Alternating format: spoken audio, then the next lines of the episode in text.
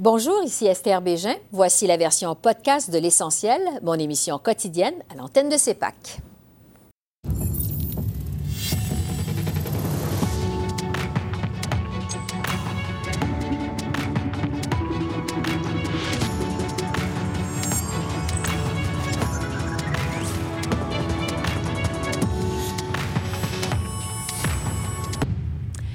Bonsoir, Mesdames, Messieurs. Alors que les débats télévisés sont derrière nous, deux formations politiques chiffrent finalement leurs promesses. Voici le bilan du jour 31 de la campagne électorale au pays. Le chef conservateur qui a mis le cap sur la Colombie-Britannique au lendemain du tout dernier débat des chefs a détaillé comment il compte retourner à l'équilibre budgétaire d'ici cinq ans. S'il est élu le 21 octobre, Andrew Scheer prévoit entre autres sabrer 3 milliards de dollars par année dans l'aide étrangère et aux entreprises canadiennes, 18 milliards sur cinq ans dans les programmes d'infrastructure et 14 milliards dans les dépenses de la fonction publique fédérale. Un gouvernement conservateur taxerait aussi les géants du Web. On écoute Andrew Scheer. Notre plan est un plan prudent et responsable et c'est mieux d'avoir l'argent des, contribuables euh, aller euh, aux au, euh, meilleurs services ou pour les, baisses d'impôts que de payer les intérêts sur la dette à les banques. Alors ça, c'est un plan prudent et responsable. Et avec le plan libéral, qui n'ont pas des chiffres, euh, on n'a aucune flexibilité s'il y a une, euh, période euh, économique difficile dans l'avenir. alors, nous avons déjà montré où on va épargner l'argent. On va couper les subventions corporatives. On va éliminer 25 des aides étrangères et on va éliminer les choses comme March Madness, où les départements fédéraux dépensent les millions et millions de dollars, les centaines de millions de dollars, et les, les édifices vides et les choses comme ça. On va maintenir on va protéger l'investissement pour la santé et l'éducation. Mais c'est essentiel qu'on avoir, on, a un plan responsable pour arrêter les grands déficits année par année par année. Ça, responsable. Et cette chemin vont toujours la même direction, la, même euh, termination avec les, euh, les, systèmes sociaux, les services sociaux menacés et les augmentations des taxes. Alors, euh, on va garantir tous les projets qui sont déjà commencés, qui a déjà eu une entente entre les différents niveaux du gouvernement, et on va dépenser le même montant d'argent dans une manière plus responsable. Et le directeur parlementaire budgétaire a dit que le plan libéral n'existe pas. Et chaque année, le gouvernement euh, laisse euh, à peu près 40 d'argent sur la table, pas pour les projets, pas pour commencer les projets. Alors, avec ce plan, les municipalités, les maires peuvent avoir confiance qu'ils peuvent continuer de faire les investissements dans les grands projets euh, et on va assurer qu'on arrête la pratique d'emprunter les milliards de dollars des contribuables. Le NPD a aussi rendu public son cadre financier aujourd'hui. Jock Meeting l'a fait ce matin à Ottawa avant de prendre la route vers Montréal, puis Brampton en Ontario. L'an 1 d'un gouvernement néo-démocrate dégagerait un déficit de 32,7 milliards de dollars sans plan de retour à l'équilibre budgétaire. M. Singh a dû préciser l'impact de sa plateforme fiscale sur l'économie canadienne. Les journalistes lui ont aussi demandé si sa promesse d'une assurance médicaments universelle va lui faire perdre des votes au Québec, qui bénéficie déjà d'un programme similaire. On l'écoute. Je comprends la question. Moi, je, pense qu'avec euh, nos investissements, ça va augmenter l'économie parce qu'on investit directement dans des programmes qui vont euh, créer des activités économiques dans les communautés. Donc, nos investissements pour euh, créer plus de logements abordables à travers le pays, ça va créer des, opportunités économiques. Nos investissements pour la rénovation de chaque maison et bâtiment, ça va aussi créer des, opportunités économiques dans les communautés. Donc, je pense qu'avec les investissements directement dans l'infrastructure publique, dans le transport en commun, dans les services comme ça, ça va donner plus d'activité économique euh, et ça va utiliser notre puissance comme euh, gouvernement fédéral directement dans les communautés pour euh, augmenter les activités. On veut être prudent. On sait qu'on a des ressources limitées. Donc, ce qu'on propose va augmenter nos revenus en même temps qu'on investissant dans les gens. Donc, on va avoir une réduction des, euh, ratios, entre dette et GDP. Euh, donc, on a le chemin pour on réduire cette ratio. Ça veut dire qu'on va avoir un avenir où on peut aller à la équilibrité. Mais on ne va la jamais faire en couper des services pour les gens. Donc, un exemple, quand on parle de l'assurance médicaments universelle, oui, le Québec était avant-gardiste, c'est clair. Mais maintenant, le programme qui existe, ça coûte trop cher. C'est un des plus chers programmes à travers le monde. Et ça veut dire que les gens doivent payer trop cher pour leur assurance privée, parce que c'est un système euh, assurance privée, publique euh, mélangé. Donc, j'ai rencontré quelqu'un qui travaille dans une épicerie au Québec. Il m'a dit qu'il doit payer une grande partie de son salaire euh, pour l'assurance privée à cause de le système qui existe au Québec. Justin Trudeau a pris part à un rassemblement de militants tôt ce matin à Ottawa avant de s'envoler, tout comme Andrew Scheer, vers la Colombie-Britannique. Le chef libéral s'est arrêté à l'université Simon Fraser à Surrey, près de Vancouver, en fin d'après-midi. Il y a dévoilé son plan en matière d'aide financière pour les études postsecondaires.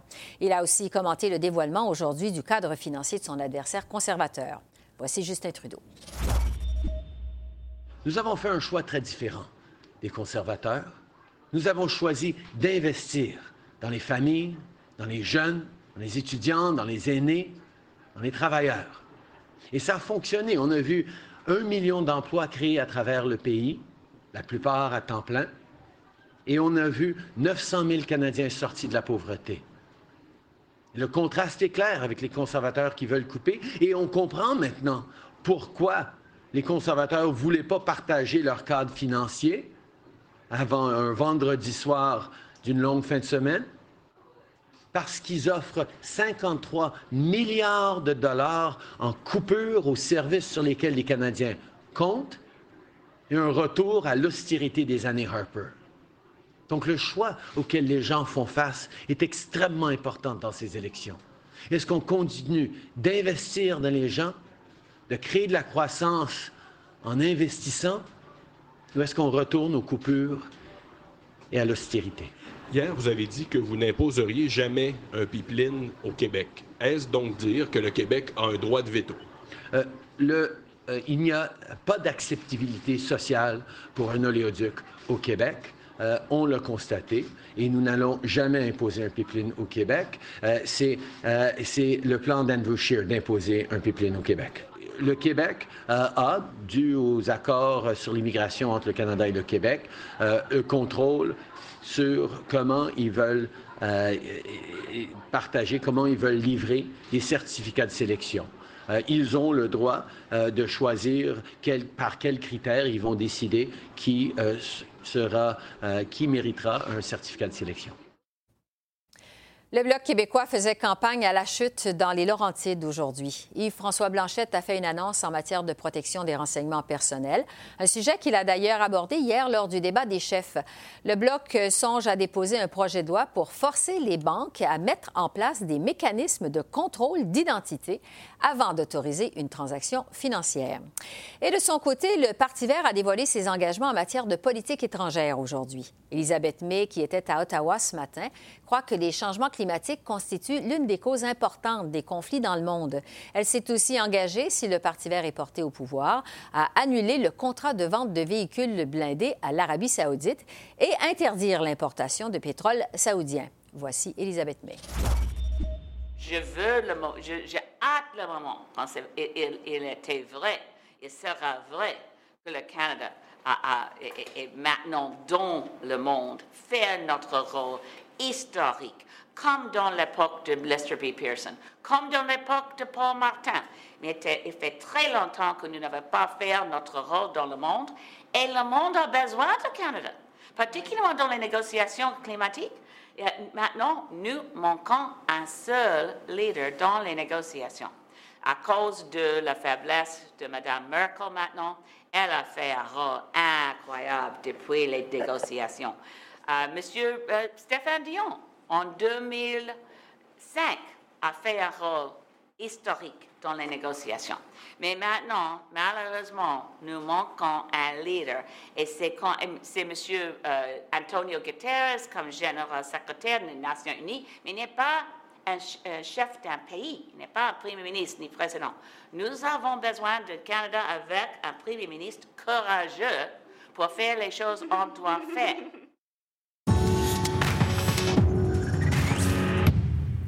Alors là-dessus, on va revenir plus en détail sur les cadres financiers des conservateurs et du NPD euh, qui ont été rendus publics aujourd'hui. Pas tellement compliqué. Les conservateurs coupent, le NPD dépense. Je reçois euh, Yves Giroux, qui est directeur parlementaire du budget. Bonsoir, M. Giroux. Bonsoir. On va commencer par le plan des conservateurs, parce que vous avez passé à travers les deux cadres financiers. Euh, les conservateurs qui parlent de coupe de 53 milliards de dollars pour en arriver finalement au déficit zéro dans cinq ans, parce que c'est la promesse des conservateurs d'en arriver au déficit zéro euh, dans cinq ans, on coupe où principalement chez les conservateurs? Le Parti conservateur avait déjà annoncé en campagne qu'il réduirait l'aide internationale et qu'il réduirait aussi les subventions aux entreprises. Mm-hmm. Ce qui est nouveau dans la plateforme, c'est qu'il y a un reprofilage des dépenses en matière d'infrastructure.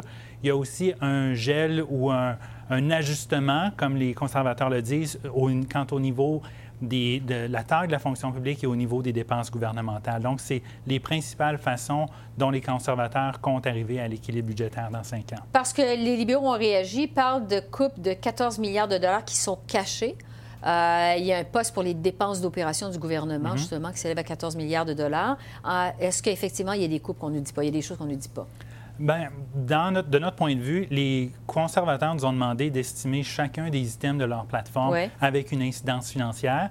Euh, de mon point de vue, il n'y a rien qui semble être caché parce que ce qui a été divulgué aujourd'hui semble tout à fait conforme. Évidemment, c'est tout récent, la plateforme, le dévoilement, mm-hmm. mais ça semble conforme en tout point aux items que le Parti conservateur nous a demandé d'estimer. Donc, de notre point de vue, il ne semble pas y avoir rien de caché ou rien de, de, nouveau, du moins de nouveau avec une incidence financière. Et ça, ça tient la route vraiment à la lumière de euh, ce cadre financier-là. Quand on regarde les coupes dans un horizon de cinq ans et l'atteinte au déficit, ça marche? Euh, ça semble marcher, comme je vous ai dit. Je n'ai pas eu encore le temps de regarder ça en profondeur, mais basé sur ce que le Parti conservateur nous a fourni au cours de la campagne, il nous a demandé d'estimer euh, ce qu'ils ont, euh, ont mis dans leur plateforme. Ça semble en tout point conforme avec les données qu'on leur a fournies, les estimations de coûts, de revenus et de dépenses. Pour ce qui est du cadre financier du NPD, maintenant, là, au contraire, on dépense 35 milliards de nouvelles dépenses pour l'an prochain. On ne prévoit pas de retour à l'équilibre budgétaire. En quoi ça tient la route? Bien, pour le Parti néo-démocrate, ils nous ont demandé d'estimer chacune de leurs mesures pour générer des nouveaux revenus. Donc, ça, on a confiance que c'est évidemment les bons chiffres parce que c'est nous qui les avons fournis. Quant aux items de dépenses, on a estimé euh, quelques-uns seulement de leurs items. Euh, je crois l'aide financière aux étudiants, c'est le principal. Euh, donc, pour les items de dépenses, pour le nouveau Parti démocratique, mm-hmm les chiffres qui sont dans la plateforme n'ont pas été fournis par le directeur parlementaire du budget, par mon bureau. Donc, euh, je ne peux pas en, confirmer que c'est des chiffres qui sont vraiment solides parce qu'on ne nous a pas demandé d'estimer ces dépenses. On ne vous a pas fourni ces chiffres. Donc, vous avez estimé les revenus, mais pas les dépenses. Une partie seulement des dépenses, mais la totalité des nouveaux revenus dans la plateforme du nouveau Parti démocratique, mais comme j'ai mentionné, pas l'ensemble des dépenses. Donc, vous n'avez pas l'ensemble du portrait de la situation pour le NPD. C'est ça. Donc, il faut se fier, il faut que les gens se fient aux chiffres qui sont dans la plateforme du Parti nouveau néo-démocrate. Néo-démocrate. Parce que euh, pour l'an 1 d'un gouvernement du NPD, on propose un déficit de 32,7 mhm. milliards de dollars, mais par la suite, une réduction du déficit pour les années suivantes, 18 milliards la deuxième année, 16,5 milliards pour les deux années suivantes. Est-ce que ça tient la route? Euh, c'est difficile de dire Parce si que vous n'avez pas toutes les données? Exactement. On n'a pas procédé à l'estimation de l'ensemble des mesures pour le Parti euh, néo-démocrate. Donc, c'est plus difficile pour nous, pour moi, de me prononcer là-dessus, étant donné qu'il y a une série de mesures de dépenses pour lesquelles j'ai des chiffres, mais ce n'est pas mon équipe qui les a, qui les a déterminés. C'est l'équipe des formations politiques. Exactement. Donc, les électeurs ont deux nouveaux cadres financiers ce soir, mais euh, évidemment celui du NPD, celui des conservateurs, mais sans avoir tout le détail finalement de ça. En effet, dans le cas du Parti néo-démocrate, on a, moi, j'ai confiance que les revenus tiennent la route parce que c'est les revenus que mon équipe et moi-même avons estimés. Dans le cadre du Parti conservateur, on a aussi estimé les revenus, les nouveaux revenus dans leur plateforme, mais aussi l'ensemble des dépenses ou, ou, de réduction de dépenses. Donc, on a confiance que l'ensemble tient la route, ce qu'on ne peut pas affirmer avec certitude dans le cas du Parti néo-démocrate, pardon, parce que, évidemment, on n'a pas procédé à l'estimation de l'ensemble des coûts. Yves Giroux, directeur parlementaire du budget, merci beaucoup. Ça m'a fait plaisir. Merci.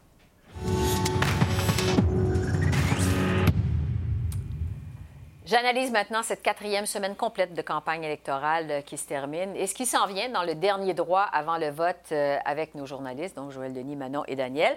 Bonjour à vous trois. Euh, juste un mot d'abord sur les cadres financiers. Jock Meeting, Andrew Scheer, qui chiffrent finalement leur promesse électorale alors que les débats sont derrière eux. Qu'est-ce qu'on doit penser de ça, Joël Denis? Peut-être qu'il y avait des petits ajustements à faire en fin de course ou, avant de, de, les dévoiler. Uh-huh. Sauf qu'il y a quand même un exercice qui est nouveau cette année durant la campagne c'est que chacun des partis avait l'occasion de soumettre ses plateformes au directeur parlementaire du budget. je pense que ça, ça ajoute à la crédibilité de l'exercice. Si vous n'avez pas le saut d'approbation du directeur parlementaire du budget, vous ne passez pas la note. Et ça, ça, a des répercussions. Ça fait jaser aussi euh, des, électeurs. Et je pense que c'est un élément important qu'il faut noter. Qu'il le dévoile aujourd'hui, ça, c'est peut-être... Euh, déplorable parce que mm-hmm. les gens auraient peut-être voulu le savoir un peu plus tôt, mais il reste encore quelques jours et les gens... Auraient, ils auraient pu en débattre également. Exact, exact, Donc, il reste encore quelques jours à la campagne. Je présume qu'on euh, on va attendre les adversaires de M. Scheer et M. Singh en aborder ces questions-là au cours des prochains jours. Manon, qu'est-ce que vous en pensez qu'on apprenne les cadres financiers après, après, les débats? Après le dernier débat, moi, je trouve que c'est euh, c'est une erreur. C'est une erreur à l'endroit des électeurs parce que, inévitablement, les journalistes qui pilotaient le débat hier euh, auraient inévitablement fouillé ces chiffres-là, examiné et auraient pu poser des questions. Là, c'était impossible. Et, on ne pouvait pas discuter, on ne pouvait pas comparer les cadres financiers, il nous en manquait deux. Mm-hmm. Donc, euh, je trouve que c'est un peu inadmissible d'avoir traîné, surtout que S'ils les publient aujourd'hui, ils auraient pu les publier mercredi. Mhm. Daniel, qu'est-ce que vous en pensez? Bien, c'est surtout hier, si on regarde au débat, M. Scheer, à un moment donné, attaque Justin Trudeau sur son cadre financier, l'absence de cadre et tout ça. Et là, ça faisait vraiment de la cacophonie. Et donc, on ne se battait pas à armes égales et dans le fond, mhm. les conservateurs n'avaient pas encore rendu public leurs chiffres. Donc, c'est là où c'était pas un combat à armes égales. Et je pense que c'est là où on ne rend pas service aux électeurs parce qu'on débat sur des chiffres qui ne sont même pas encore rendus publics. Donc, je pense qu'il y avait des erreurs. Euh, il y a une erreur du côté, euh, en manque, un manque de transparence. Bon. Euh, retour justement sur le débat d'hier. En fait, je voudrais vous entendre sur les quatre débats. Il y en a eu quatre, son compte celui de McLean. Est-ce qu'il y a quelqu'un qui sort grand gagnant de cette période des débats-là qu'on a eu dans la campagne? Moi, je vous dirais Jog Meeting, le chef du NPD. Pourquoi? Parce que, bon, il faut dire que les attentes étaient très basses à son égard. Il les a surpassées. Donc, c'est déjà ça. Il a su euh, rassurer sa base militante. Et euh, aussi, euh, il a été, je pense, pour plusieurs, une belle découverte durant cette campagne.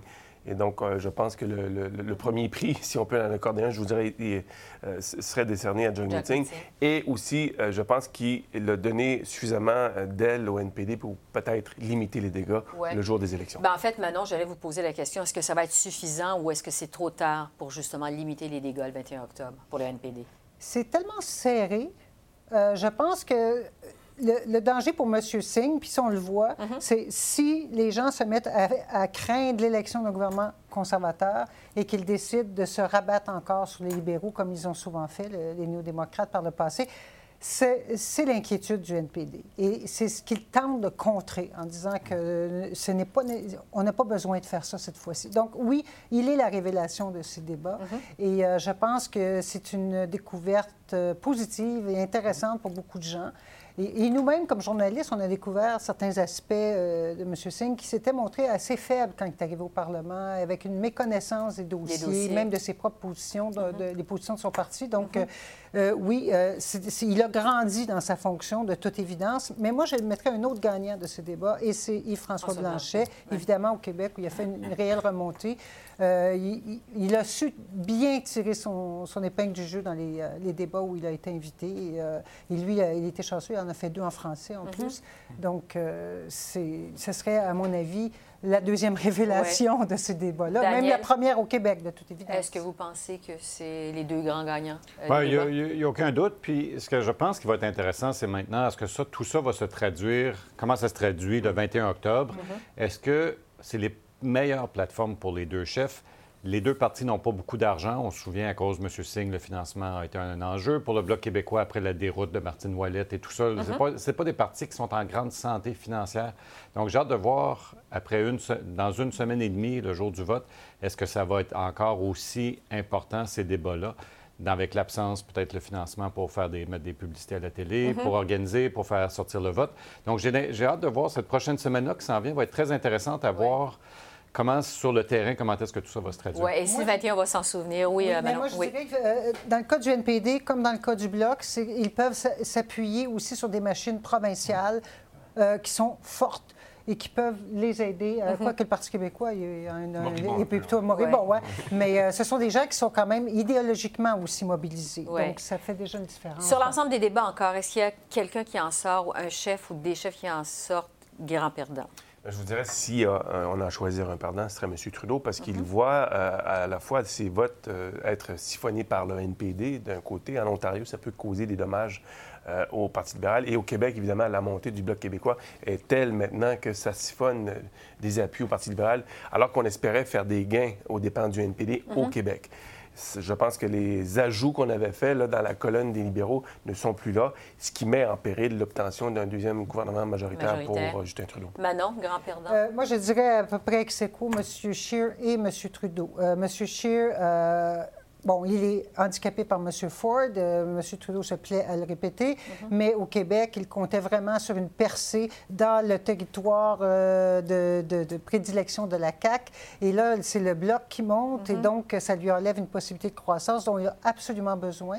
Et M. Trudeau, effectivement, à cause du NPD en Ontario, dans toute cette couronne de Toronto, euh, surtout dans aussi le, Grand Toronto, et en Colombie-Britannique aussi. Donc, pour, pour lui, c'est effectivement, les deux se trouvent avec des, des, mhm. espoirs euh, réduits. Pour le 21 octobre. Daniel, votre perdant euh, des ben, débats? C'est pas dire, c'est pas juste que M. Scheer est le grand perdant, mais je pense que sur sa carrière à long terme, il, est reconnu comme ayant perdu le face-à-face de TVA. Je pense que c'est, et on va voir le jour du 21 octobre si le mhm. score des conservateurs au Québec est vraiment faible, mais c'est sa réputation à long terme. S'il veut rester un chef, par exemple, cette mhm. idée-là qu'il a perdu le face-à-face va peut-être le hanter euh, un peu plus longtemps. Je pense que son grand moment fort, ça a été l'attaque très musclée contre Justin Trudeau euh, lors du débat, lors du début du débat anglais où il avait traité d'imposteur, de faux. Mhm. Euh, est-ce que tout ça va être assez pour lui donner cette idée-là que c'est un, un, politicien qui a une longue carrière devant lui ou si c'est un chef d'un mandat? Manon, hier, j'avais demandé si M. Scheer devait adopter le même ton des attaques personnelles envers M. Trudeau devant un auditoire francophone. Vous m'avez dit qu'il ne devrait pas faire ça. Il le fait. Qu'est-ce que vous en pensez? Parce qu'il a, été, il a, traité euh, M. Trudeau de menteur compulsif hier lors du débat. Qu'est-ce que vous en pensez? Euh, ben, il est cohérent avec ce qu'il dit depuis le début. Euh, je ne suis pas sûre que ça, lui ait fait marquer des points. Mm-hmm. Est-ce qu'il en a perdu? Je ne pense pas parce que j'ai trouvé que. Euh, s'il y avait un gagnant hier, c'est le débat lui-même, qui était bien mené et qui, a, et qui a vraiment couvert un très large terrain. Euh, il a permis à chaque fois au chef de s'exprimer suffisamment pour qu'on ait une idée où, où il logeait. Donc, je pense que euh, les, auditeurs ont, pu avoir beaucoup plus de contenu que d'attaques et de, mm-hmm. de, simples slogans. Et je pense que ça, ça a pris le dessus sur ce genre d'attaque personnelle. Maintenant, pour la suite des choses, tout de suite après les débats, euh, bon, M. Scheer, M. Trudeau ont pris euh, la route pour la Colombie-Britannique. Est-ce que c'est cette province qui va décider si on va avoir un gouvernement majoritaire ou minoritaire le 21 octobre? Je crois que oui, ça illustre. Et ça, je pense que c'est bon de le souligner. Il faudra suivre l'itinéraire de chacun des chefs, où ils vont, c'est très indicatif, où ils mhm. pensent pouvoir faire des gains ou protéger des acquis.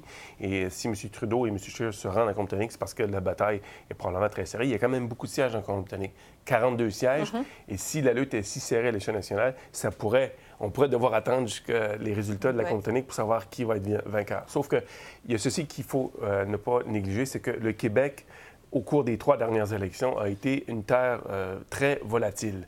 Les électeurs peuvent bouger d'un mhm. camp à l'autre sans que ça... on le voit venir. Comme, eu la vague orange en 2011, la vague rouge en 2015 quelle sera la vague. il risque d'avoir une vague de quelque forme que ce soit euh, le, le, 21 octobre et ça pourrait être la vague bloquiste. Daniel, on dit depuis le début que la clé de l'élection, c'est l'Ontario. Est-ce qu'on peut s'attendre à voir les chefs euh, au cours des prochains jours ratisser euh, le 9-0? Je pense que c'était, donc là, c'était après le débat d'aller à Vancouver, mais je pense que la semaine prochaine, euh, mm-hmm. on devrait voir les chefs beaucoup, beaucoup en Ontario, un peu plus d'autobus que d'avions, parce que tout ça, ça se passe beaucoup dans la zone de mm-hmm. Toronto. Des endroits où les sièges bougent et ça bouge en bloc souvent, des, des, mm-hmm. villes entières ou des groupes de sièges entiers qui peuvent changer. Donc, euh, je pense que la campagne est loin d'être finie. Ah, intéressant. Euh, parce que je veux revenir sur ce que Joël Denis disait. Maintenant, je vais vous entendre là-dessus. Euh, au Québec, bon, il y a eu une bonne performance du bloc. si on regarde les sondages, ça semble bien aller pour le bloc. Joël Denis disait, c'est très volatile au Québec, ça change. Ça joue contre qui? Euh, la bonne performance du Bloc. Est-ce que ça joue contre les libéraux, contre les conservateurs, contre le NPD? Euh, qui est désavantagé par la bonne performance du Bloc au Québec? Les conservateurs et le NPD. Parce que le NPD, oui, il y a quelques sièges en région de Montréal, mais il y a aussi des sièges en région euh, auxquels il tient et qui maintenant peuvent être bousculés. Euh, alors qu'il leur en reste plus beaucoup. Là. Mhm. Et euh, les conservateurs, eux, sont forts à, Québec, mais leur espoir était vraiment de percer auprès de l'électorat francophone, favorable à, la loi de la laïcité, oui, mais aussi favorable à plusieurs politiques de M. Legault. Mhm. Et donc, euh, pour... Et M. Blanchet a aussi visé cette clientèle-là. Hein. Il la flatte dans le sens du poil depuis le début. Là. et donc si, c'est M. Scheer et M. Singh qui risquent d'être les plus pénalisés par la montée du bloc, euh, le Parti libéral, pas beaucoup. Euh, Daniel disait la campagne n'est pas finie. Il reste quand même. Euh, bon, on est à un peu plus qu'une semaine et demie du vote. Est-ce que l'idée, les électeurs se sont fait une idée, vous pensez? Euh, ça pas encore bougé euh, parce que... C'est assez particulier, oui, ça bouge pas, ça pas bougé Il y a cette fin de semaine, c'est l'Action de grâce. Je mhm. pense que les gens, les universitaires, les étudiants vont rentrer chez eux, vont avoir une discussion en famille sur probablement les élections fédérales. Oui. Et euh, probablement que ça, risque d'influencer... ces discussions vont sûrement influencer le, choix des électeurs il y a encore une dizaine de jours, ça peut encore bouger dans un sens ou dans l'autre. Donc, il faudra évidemment être très attentif aux déclarations des uns et des autres et des tactiques qui seront employées. Mais mhm. je vous dirais que la plupart des partis ont commencé à avoir utilisé l'ensemble de leurs munitions je ne crois pas qu'on va avoir d'autres squelettes qui vont apparaître de nulle part. Et donc, ce sera véritablement celui qui sera mieux en mesure de capitaliser sur les débats qui ont eu lieu jusqu'au 21 octobre. Daniel, le mot de la fin, est-ce qu'on doit comprendre qu'il n'y a pas encore une tendance qui se dessine? Bien, c'est ça, c'est très, très serré. Les gens disent, certains vétérans disent que c'est une campagne bizarre. Et je pense qu'il est même presque trop tôt pour commencer à dire comment, si on veut voter stratégiquement, comment on fait. C'est même pas tout à fait clair. Mm-hmm. Comment on s'organise et tout ça. Donc, c'est peut-être que à partir de lundi, mardi, ça change que les gens vont commencer à se faire une idée comment voter mhm. stratégique. Parce qu'en ce moment, c'est pas clair quelle est la stratégie ou quel est l'objectif que les gens veulent atteindre. Euh, est-ce qu'on vote Maxime Bernier? Est-ce qu'on vote conservateur? Est-ce qu'on vote NPD? Bloc? Je pense qu'il reste encore beaucoup de choses à passer parce que mhm. c'est très serré, donc il n'y a pas une tendance. Il n'y a personne qui s'est vraiment démarqué. Euh, ou est-ce qu'on ne sait pas encore si en se démarquant, si ça va être payant pour ces gens-là? Et on va probablement avoir des sondages en fin de semaine qui vont nous donner peut-être une meilleure idée des tendances qui se dessinent. Joël Denis, Manon, Daniel, merci beaucoup. Bonne fin de semaine. merci.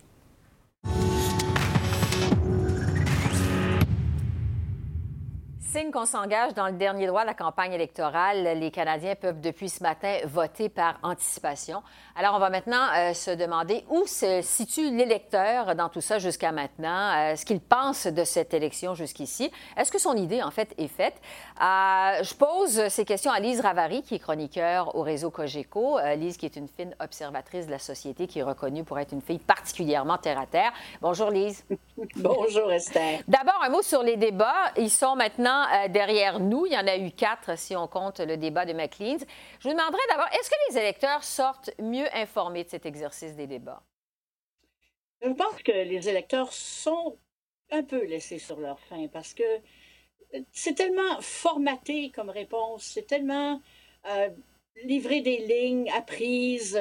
Il y a tellement peu de spontanéité réelle qu'on a l'impression qu'on nous manipule, c'est un, peu fort, mais quand même, c'est un exercice beaucoup plus de marketing qu'un exercice d'information. Et je pense qu'on est un peu perdant au change. Mais quand on a, par exemple, 40 secondes pour répondre, c'est sûr que, bon, on ne peut pas faire des miracles non plus, là.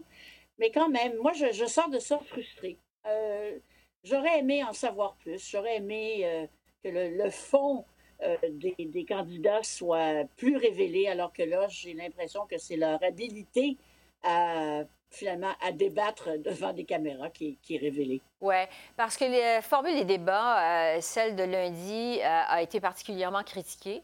Euh, le débat en anglais, bon, on a beaucoup dit que c'était trop cacophonique, les, les chefs étaient tout le temps coupés. Quand même, ce débat-là a été suivi par au-delà de 13 millions de personnes à la télé et sur le web. ça fait du monde. Comment on peut expliquer, selon vous, qu'il y ait autant de monde qui se soit senti intéressé par les débats? Quand on regarde des, films qui se passent euh, au 19e siècle, au début du 20e siècle, on voit les gens qui, euh, qui vont à la rencontre du candidat qui fait tous les villages en carriole ou en train, et ils sont tous là, ils, sont agglutinés autour. Ben, je pense que les débats aujourd'hui, c'est la même chose. À un moment donné, là, on, qu'on s'intéresse beaucoup ou moyennement à la politique, on veut savoir qu'est-ce qu'ils ont dans les tripes, qu'est-ce qu'ils ont dans la tête, qu'est-ce qu'ils nous réservent. Euh, est-ce que nos, nos interrogations auront une réponse? Euh, moi, ça, ça, ne me surprend pas, mais je pense qu'on le fait plus par ce sens du devoir civique uh-huh. que par euh, Oh, wow, ce soir, c'est le débat. À part évidemment les journalistes. mais est-ce qu'on peut penser que c'est parce que les gens ne sont pas branchés encore, que leur idée n'est pas faite dans cette élection? Je pense que les débats euh, ont amené une certaine clarté chez les électeurs. si je regarde aujourd'hui, euh, je ne sais pas s'il y a encore vraiment une grande proportion d'électeurs qui ne savent pas où ils vont aller mettre leur, leur X. Euh, c'est sûr que la grande bataille, c'est entre les libéraux et les, et les conservateurs. Puis là, il n'y a pas vraiment de transfert entre les deux parce que ce sont vraiment des, des façons euh, complètement différentes de voir la politique. Alors, à ce niveau-là, je pense que c'est assez, c'est assez euh, campé. Par contre, on peut se demander si entre les Verts, par exemple, et le, et le NPD, peut-être que là, il y a encore des gens qui sont encore pas trop certains, mais la performance de M. Singh à tous les débats, on l'a donné d'ailleurs gagnant du, euh, débat en anglais de la CBC, je pense qu'il s'est attiré euh, vote qui risque de, de coller euh, au NPD et euh, peut-être faire mieux qu'on ne le passé. Oui, parce qu'on a beaucoup dit effectivement que M. Singh s'était attiré au fil des débats un capital de sympathie. Euh, Lise, on a beaucoup dit pendant la campagne électorale qu'il n'y avait pas eu vraiment d'idée directrice pendant cette élection. Qu'est-ce que ça va être la question de l'isoloir selon vous le 21 octobre? Oh, ça, là. Mm-hmm. Euh, ça embête tout le monde. On est seulement tellement une société atomisée, fragmentée.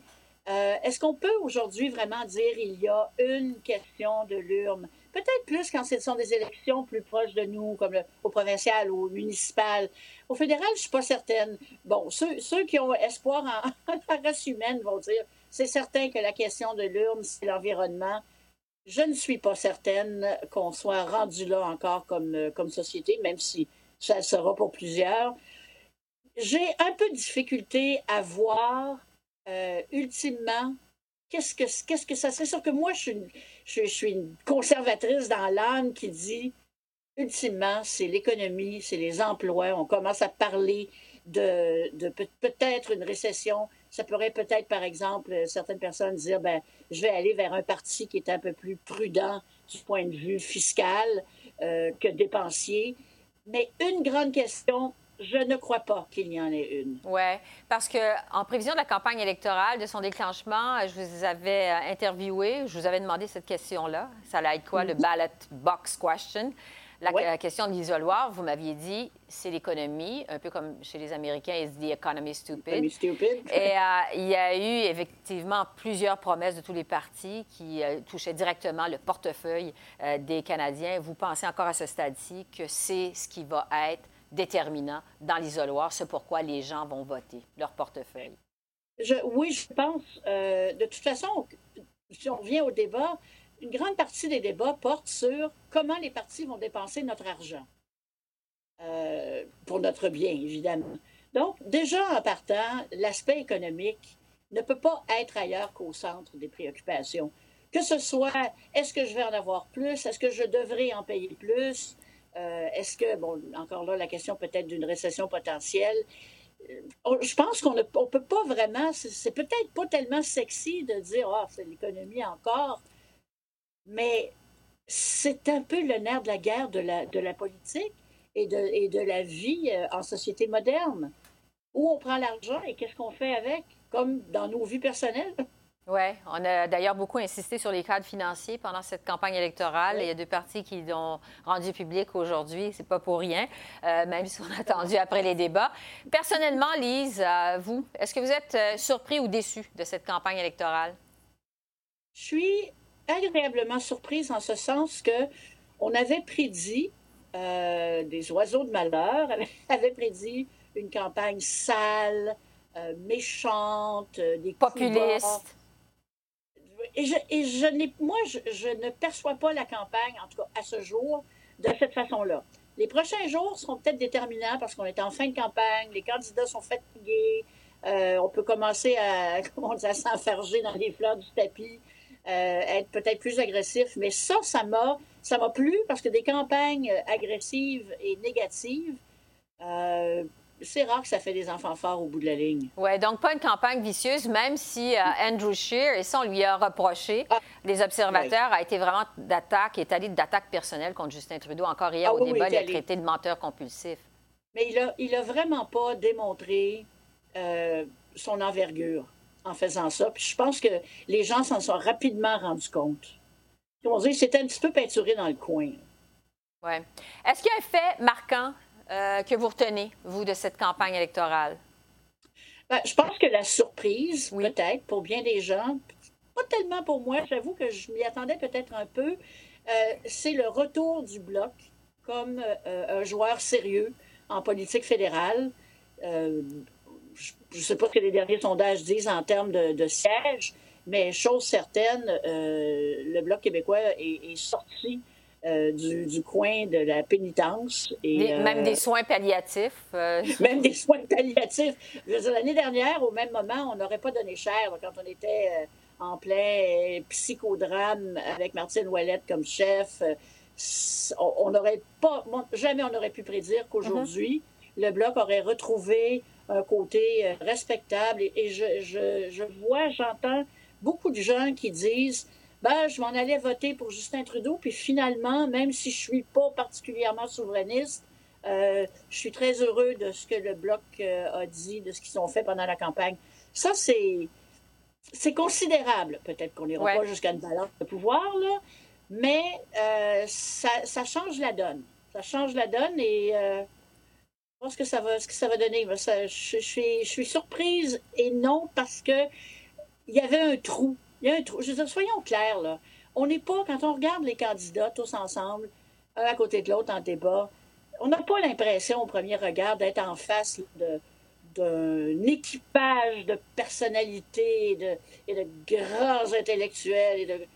On est pas mal dans la moyenne. Et euh, il y avait un petit trou, là. Et puis M. Blanchette, ben, a, bien joué dans les coins. Ouais. Les observateurs disent toujours que chaque campagne a sa surprise. Donc, pour vous, ce serait la montée ou la sortie du bloc euh, des soins palliatifs. Les soins palliatifs. en terminant. On peut enlever son respirateur. pour reprendre toutes les phrases clichés entourant euh, le regain du bloc dans les sondages. en terminant, Lise, je ne vous demande pas pour qui vous allez voter, mais je vous demande, est-ce que vous allez voter avec enthousiasme à cette élection-ci? Plus que je ne le pensais. Mm-hmm. Plus que je ne le pensais. Euh, je, comme je vous dis, j'étais un petit peu déçue de voir là, cette année, enfin, partout en Occident, euh, il y a, une, la qualité des candidats. Puis je, vise personne en particulier parce que certains sont meilleurs que d'autres. Monsieur Singh, d'ailleurs, ça aussi, c'est une autre surprise de la campagne, je pense, mm-hmm. pour bien des gens, qui a tellement, tellement bien fait. Euh, qui, a, charmé les Canadiens. D'ailleurs, en, grande partie, je pense, à cause de son authenticité. Lui, on n'avait pas, même si des lignes, il devait en avoir, là, on n'avait pas l'impression qu'on était en train de, se faire euh, sortir la cassette, qu'il était naturel. Alors, ça aussi, c'est une autre surprise et ça a amené, ça, a remonté la moyenne. Ce qui fait que vous allez donc quand même voter avec enthousiasme. Lise avec enthousiasme. Lise Ravary. ne pas voter, c'est pas une option. Non, effectivement, il faut exercer son devoir de citoyen. On vit dans une démocratie, on a la chance euh, de pouvoir euh, s'exprimer par le vote, il faut en profiter. Lise Ravary, d'ailleurs, le vote par anticipation a commencé en fin de semaine. Lise Ravary, c'est toujours un plaisir euh, de vous entendre, d'entendre votre gros bon sens. Alors, au plaisir de se reparler d'ici la fin de la campagne électorale. Merci beaucoup. Merci, Esther. Bye bye, Lise. Ciao. Bye bye. Et on en parlait il y a un instant, le vote par anticipation a donc commencé aujourd'hui, 11 octobre, et se poursuivra toute la fin de semaine jusqu'à lundi, jour de l'Action de grâce, inclusivement.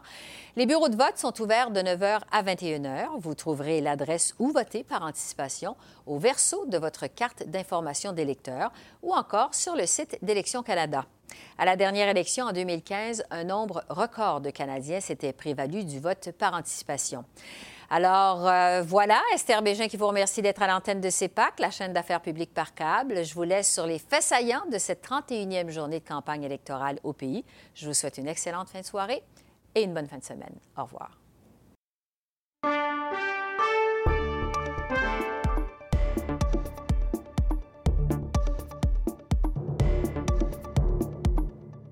Mr. Chair, this is Manpreet, and I'm from Red FM.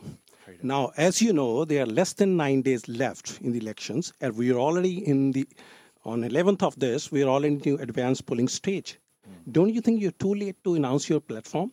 And my question is, is it a part of your strategy, or was it because of the pressure from your federal opponents who've been often asking you, you've been delaying it? Uh, not at all. This was always the day that we had decided we would unveil our platform. And quite frankly, it was because we had so many good things to announce throughout this campaign. Uh, even just yesterday, we announced uh, further measures for helping those who are uh, adopting children. Uh, even though uh, it was it was the day before the advance polls, we still had great policies to announce. In fact, there's some policies in this platform that because we have so many great ideas, we weren't able to get them all out before the platform launched. But I'll be highlighting them next week. Thank you. Andy Blatchford, uh, Canadian Press. Uh, Mr. Scheer, I was wondering which specific economic data points will tell you that your overall plan is working? Uh, for example, what are your targets for employment numbers, wages, GDP growth? Mm-hmm. Well, uh, we're going to be looking at all of those things uh, as we implement this plan. We know that Canadians' uh, purchasing power will increase when they have more money put in their pockets. Uh, we we can expect a GDP growth as a result of uh, of these measures. More money in people's pockets means more money at their disposal uh, to to invest in their homes, to invest in their children, to to basically spend as they see fit. And that's the biggest difference between liberals and conservatives. Conservatives believe that the dollar left in the hands of the hardworking taxpayer who earned it is always better spent than in the hands of the politician who taxed it. So, of course, we'll be looking at things like uh, GDP growth and employment numbers, and we believe that this is a much more responsible plan than endless deficits. Endless deficits that mean higher taxes. And when taxes go up to pay interest on debt, that is not good for the economy. En français aussi. Oui, alors on va regarder tous les chiffres comme le, le euh, GDP et les, euh, euh, les, les, taux de, des emplois. Et on, nous sommes confiants que quand on laisse l'argent dans les poches des Canadiens, ça, ça c'est mieux pour l'économie que quand le gouvernement doit augmenter les impôts pour payer l'intérêt sur la dette. I had a question for you about the cyberbullying uh, element of, of your plan. Um, would it enable parents, uh, sorry, people to sue parents and guardians of cyberbullies, and how effective uh, would this really be? Well, as a father of five kids, I think we can all agree that we're entering into uh, you know a new territory when it comes to how our children uh, interact with each other. And uh, I know I've spoken to parents whose uh, children have had to switch schools because of bullying, and a lot of it is happening online now. So what this measure is about is about starting the work to create a framework to protect kids and to give parents the tools they need, and to have some accountability uh, for when uh, when when tragedies happen and when when children's are children are forced to change schools or go through uh, mental illness or anxiety because of the, the treatment that they've had online. This is about starting the work to create a framework around that to protect kids and give parents the tools they need. En français aussi?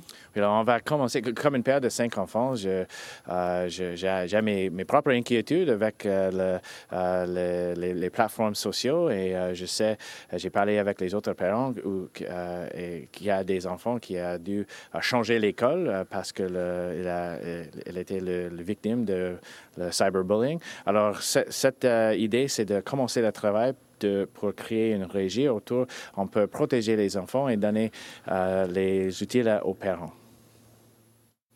Hi, Mr. Shear. This is Shelley Hagan with Bloomberg News. What would you do if the global economy slows down sharply? Would you abandon the balanced budget? The concerns that many are raising about the uh, potential global downturn is precisely why we have to get back on track now. Uh, we Justin Trudeau has spent our way out of having any type of flexibility if there is a downturn. Those massive deficits are weighing down our economy. It means more and more money has to be taken out of the economy uh, through either borrowing by the government, which takes money out of the economy, uh, or by paying higher interest payments on the debt, which is just going to banks and bondholders. Uh, it's precisely because there are some uh, signs of possible headwinds that we need to get back on track. We need to turn the ship away from the rocky shoals and back out to clear waters. And that's exactly what this plan does. Oui, alors c'est clair que les grands déficits euh, vont nuire la capacité de l'économie du Canada d'être capable de gérer les conséquences d'une récession potentielle. C'est la raison pour laquelle on doit régler les, grands déficits. Et notre plan est un plan responsable qui arrête d'emprunter l'argent de l'économie et arrête de réduire le, le montant que le gouvernement doit payer pour l'intérêt reste sur le debt.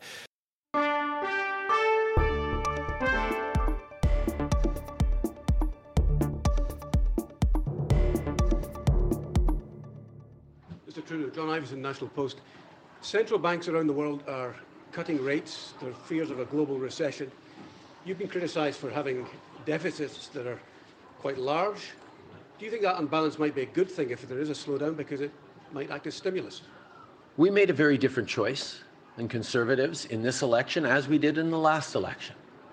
We know that investing in Canadians, investing in young people, investing in their education, as we're announcing here today, investing in young families and parents, investing in our seniors, supporting families with investments in infrastructure right across the country is actually the way to grow the economy, is the way to build resilience when the world is facing challenging times by making sure we're giving people every opportunity to reach their full potentials. Conservatives propose cuts. Indeed, we just found out why. Andrew Scheer waited until the Friday night of a long weekend before finally releasing his platform. It's because it includes $53 billion in cuts, cuts that will be even deeper than those Ontarians are going through with the Ford government. So our decision to invest in people has actually delivered for Canadians. Over a million new jobs created, most of them full time, and we've lifted 900,000 people out of poverty. And that's the choice facing Canadians right now. Do we continue to invest in people and grow the economy? Or do we go back to cuts and austerity the way Stephen Harper used to do the way Doug Ford and Jason Kenney are doing right now. Nous avons fait un choix très différent des conservateurs. Nous avons choisi d'investir dans les familles, dans les jeunes, dans les étudiants, dans les aînés, dans les travailleurs.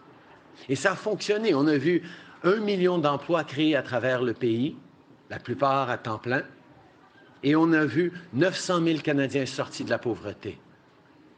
Le contraste est clair avec les conservateurs qui veulent couper et on comprend maintenant pourquoi les conservateurs ne voulaient pas partager leur cadre financier avant un vendredi soir d'une longue fin de semaine parce qu'ils offrent 53 milliards de dollars en coupure aux services sur lesquels les Canadiens comptent et un retour à l'austérité des années Harper.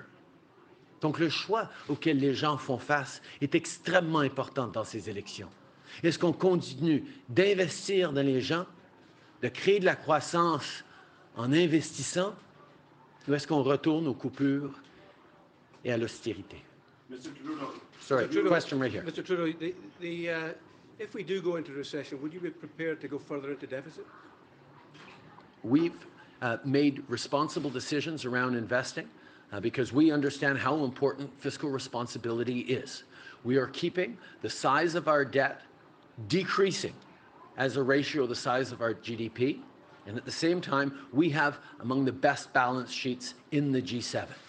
There are only two countries that have AAA ratings uh, by the top credit agencies Canada and Germany in the G7. We know we have a responsible plan that has de demonstrated growth that works for everyone, but we recognize there is more to do. And that choice of going ahead with $53 billion in cuts from the Conservatives or investments in families, in students, in seniors, is the choice facing Canadians in a week. Je veux vous entendre, M. Trudeau, sur les moyens euh, avancés par les conservateurs, c'est-à-dire pour revenir à l'équilibre budgétaire en cinq ans, donc retarder certaines dépenses en infrastructure, éliminer des coûts de fonctionnement dans l'appareil gouvernemental. Ils veulent aller chercher des revenus dans la lutte contre l'évasion fiscale. N'y a-t-il pas, d'après vous, des mesures valides là-dedans pour assurer peut-être plus de, certitude si l'économie devait ralentir? Ça fait des semaines et des semaines euh, qu'on est en campagne électorale. Ça fait des semaines que nous avions partagé notre cadre financier, notre plateforme. Les conservateurs ont attendu jusqu'à la dernière minute pour essayer de partager leur plateforme en catimini parce qu'ils ne veulent pas que les gens voient à quel point ces 53 millions, milliards de dollars de coupures qui, vont euh, infliger sur les Canadiens. Euh, nous allons regarder attentivement euh, où ils comptent couper et je pense que les Canadiens aussi vont regarder attentivement toutes les coupures et l'austérité que nous offre ce Parti conservateur et c'est donc l'important important pour les Canadiens de faire le bon choix.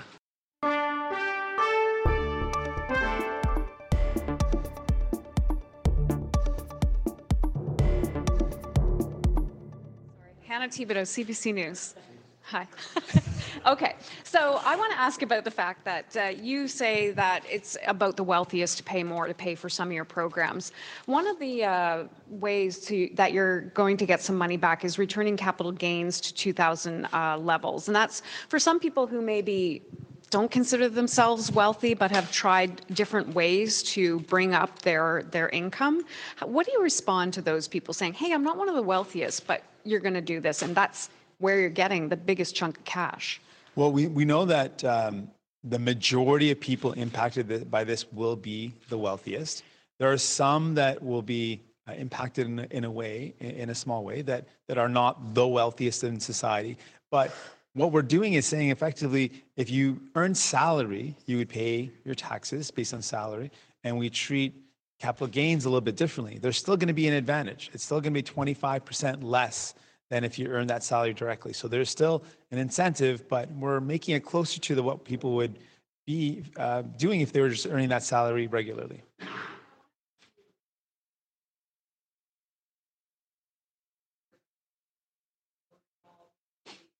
think it's important to do this?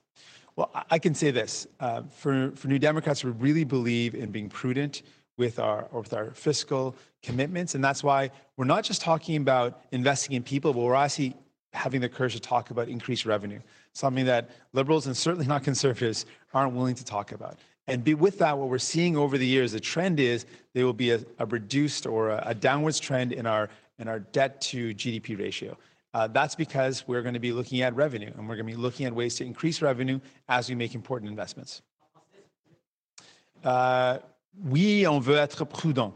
On sait qu'on a des ressources limitées. Donc, ce qu'on propose va augmenter nos revenus en même temps qu'en investissant dans les gens. Donc, on va avoir une réduction des, euh, ratios, entre dette et GDP. Euh, donc, on a le chemin où on réduire euh, cette ratio, ça veut dire qu'on va avoir un avenir où on peut aller à l'équilibrité. Mais on va la jamais faire en couper des services pour les gens. Michael Couture from Global National. I wanted to ask you on your super wealth tax, aren't you making an assumption that the super wealthy will not have great accountants and be able to move things around and move assets to the other people in their family and thereby avoid this? Well, that is a, a real fear that, that people have raised. Uh, we were very strategic about our choice of 1%. The advice we received that it would cost more to try to hide money than it would be just to pay the 1%. And that's why we chose that 1% number. We were anticipating that. And we're also going to put a lot of money towards enforcement to ensure that there is self disclosure and that we're ensuring that people are actually falling in line. And we're asking for a very modest increase, something that the wealthiest can definitely afford. And it's going to make a massive difference in the investments we can make in people.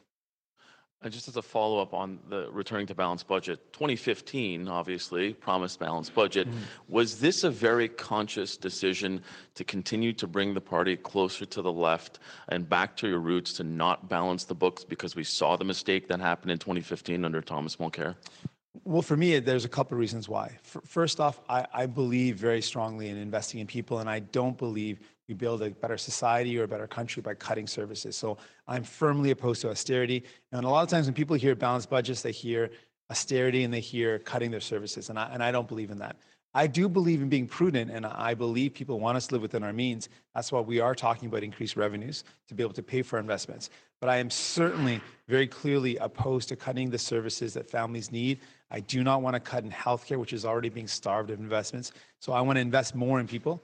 And I'm confident that these investments will also spur more economic development and economic activity.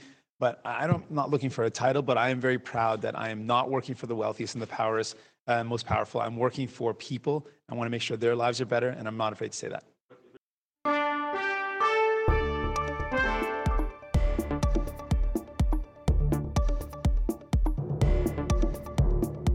What Turkey's doing in Syria, do you think the other NATO countries should review Turkey's membership in NATO?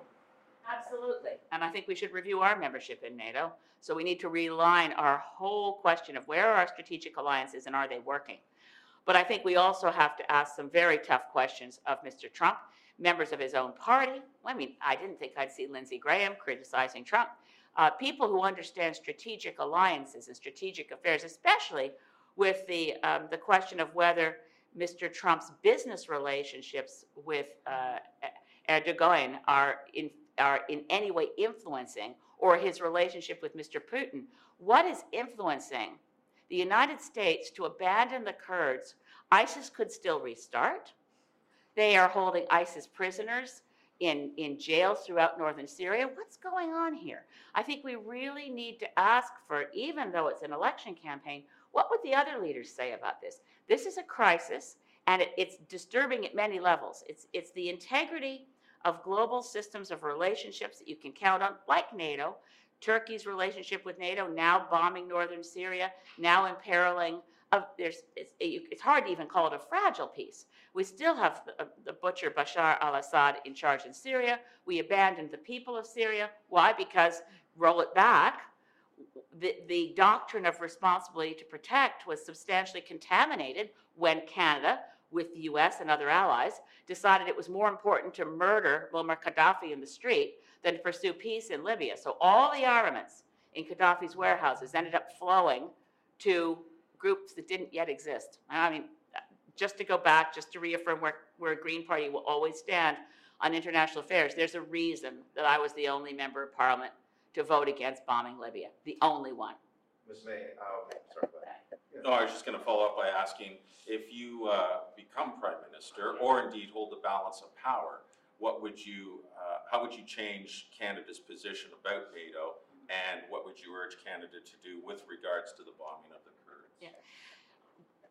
There's a couple of steps in the answer to that. One is that we really have diminished the capacity of what we now call Global Affairs Canada to exercise effective diplomacy. A lot of this goes back to things that were done in the Harper administration. The idea that any civil servant anywhere across the Canadian government could fill a post internationally as if it was sort of a treat, like a Club Med experience. Our diplomats need to be trained in the languages of the countries in which they serve. They need to have deep historical understanding, particularly when you're dealing with Shiite and Sunni uh, tensions and ancient conflicts. It's a complicated area. You don't send amateurs into a complicated area. Selling off our, our residences as though those didn't matter. Those are the places where diplomacy got done. So we're going to have to reinvest substantially in our diplomatic service. Our military alliances, we have to look at them and say, what's the next biggest threat to climate change? Well, what's the biggest security threat right now? Climate crisis. What's the second biggest security threat? Uh, unraveling the efforts for nuclear disarmament. Canada needs to step up and sign the treaty to abolish nuclear weapons. And I think the most effective role for us within NATO is to get our NATO allies to agree, and this is a tall order, that it's long since time to abolish nuclear weapons because it's a threat we don't need. So that means talking to NATO allies and saying, well, if we're going to be in an alliance, What's our strategic advantage? Well, it's protection from invading armies. Okay, here's a question. Do we really think we're going to face invading armies? Or do we think we're going to face uh, a cybersecurity threat where suddenly a foreign power turns off all the trains and the sewage systems? So we're in a different world. An invading army is not necessarily, I mean, I'm prepared to be educated by generals, but I, I, I, invading armies for Canada, for which we need NATO protection because we have a common defense shield, is that what we really think our threat is in the 21st century? Because I don't.